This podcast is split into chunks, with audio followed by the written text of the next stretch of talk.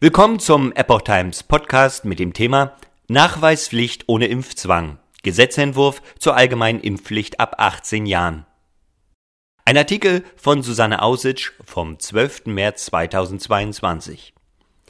Bußgelder bis zu 2500 Euro, Impfungen auch für Schwangere. Mit dem vorliegenden Gesetzentwurf zur Einführung einer Impfpflicht ab 18 Jahren sind nicht unerhebliche Eingriffe in die Rechte der Bürger verbunden. Am 17. März debattiert der Deutsche Bundestag über eine Covid-Impfpflicht. Mehr als 230 Abgeordnete haben einen 49-seitigen Antrag zur allgemeinen Impfpflicht ab 18 Jahren eingebracht. Demnach soll ab 1. Oktober 2022 für alle volljährigen Bürger eine Nachweispflicht zum Covid-Immunitätsstatus gelten, die seit mindestens sechs Monaten in Deutschland wohnen. Ausgenommen sind Personen, die sich aufgrund einer medizinischen Kontraindikation nicht impfen lassen können, sowie Schwangere im ersten Schwangerschaftsdrittel. Die Regelungen sollen zunächst bis zum 31. Dezember 2023 befristet werden.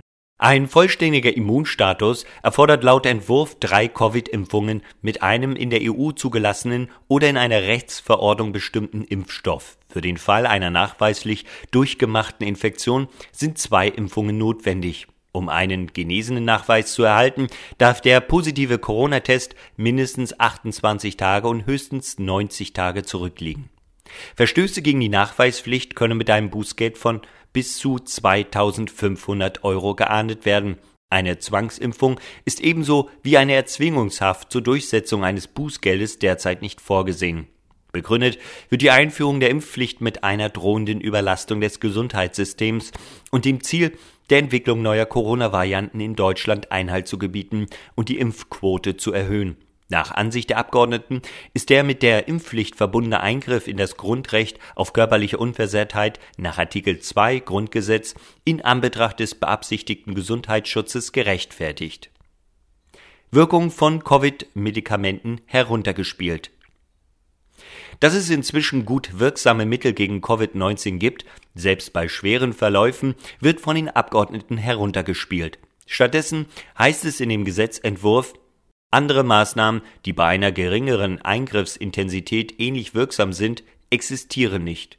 Arzneimittel könnten im Gegensatz zur Impfung nur reaktiv angewendet und bei einer unerkannten oder zu spät erkannten Infektion nicht vor einem schweren Verlauf schützen. Damit seien sie, im Gegensatz zu einer Impfung mit sicheren und hochwirksamen Impfstoffen, nicht zur breiten Anwendung geeignet, heißt es. Laut Gesetzentwurf soll zudem die Umsetzung der elektronischen Zertifikate zum 1. November 2022 erfolgen.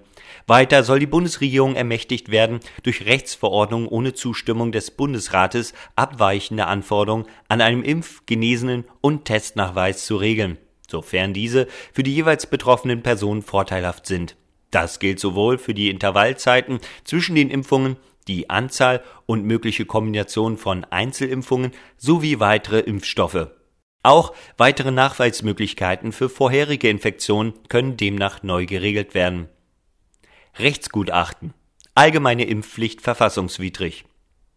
Im Auftrag der Ärztinnen und Ärzte für individuelle Impfentscheidung e.V., kurz RFI, hat Professor Dr. Dr. Volker Böhme-Nessler von der Karl von Ossetsky Universität Oldenburg Lehrstuhl für öffentliches Recht, Europarecht, Rechtstheorie, Telekommunikations- und Informationsrecht ein 87 Seiten umfassendes Rechtsgutachten zur allgemeinen Covid-Impfpflicht erstellt das seit dem 25. Januar 2022 vorliegende Papier kommt zu dem Schluss, dass eine allgemeine Impfpflicht neben weiteren Grundrechten auch die in Artikel 1 Absatz 1 Grundgesetz aufgeführte Menschenwürdegarantie verletzt. Trotz aller Fortschritte innerhalb der medizinischen Forschung während der vergangenen beiden Jahre sei noch vieles unklar. Das erschwere die Abwägungsentscheidung zwischen Gefahr einer Krankheit und dem Nutzen der Impfung zwischen Wirkung der Immunisierung sowie Nebenwirkungen und Langzeitfolgen. Durch eine Impfpflicht nehme der Staat den Bürgern diese hochkomplexe, riskante und sehr intime Entscheidung ab. Aus selbstbestimmten Bürgern und Bürgerinnen werden Objekte des staatlichen Handelns. Das verstößt gegen die Menschenwürdegarantie der Verfassung, so Böhme-Nessler. Diese verlange, dass der Staat Menschen niemals als Objekte, sondern immer als selbstbestimmte Subjekte behandelt. Die Impfpflicht sei nicht geeignet, um die mit ihr verfolgten pandemiepolitischen Ziele zu erreichen. Sie biete keinen zuverlässigen Schutz vor einer Virusübertragung. Mit der Kampagne Die Corona-Impfpflicht ist das falsche Instrument setzt sich RFI weiterhin für eine individuelle freie Impfentscheidung ein. Auf seiner Internetseite hat der Verein eine Briefaktion gestartet, mit der jeder Bürger sich an seine Bundestagsabgeordneten wenden und seine persönlichen Argumente gegen eine Impfpflicht darlegen kann. Rechtsanwältin nimmt Gesetzentwurf unter die Lupe. Die Paderborner Rechtsanwältin Ellen Rohring hat sich in einem Videobeitrag dem neuen Gesetzentwurf gewidmet. Sie kritisiert die Behauptung, dass eine Drittimpfung das Risiko einer Ansteckung mit aktuellen vorherrschenden Virusvarianten mindere.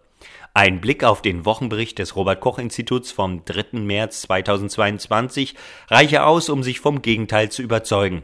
Demnach wurden in vier Wochen rund 200.000 Personen in der Altersgruppe 18 bis 59 Jahren, die vollständig geimpft waren, als symptomatische Covid-19-Fälle eingestuft.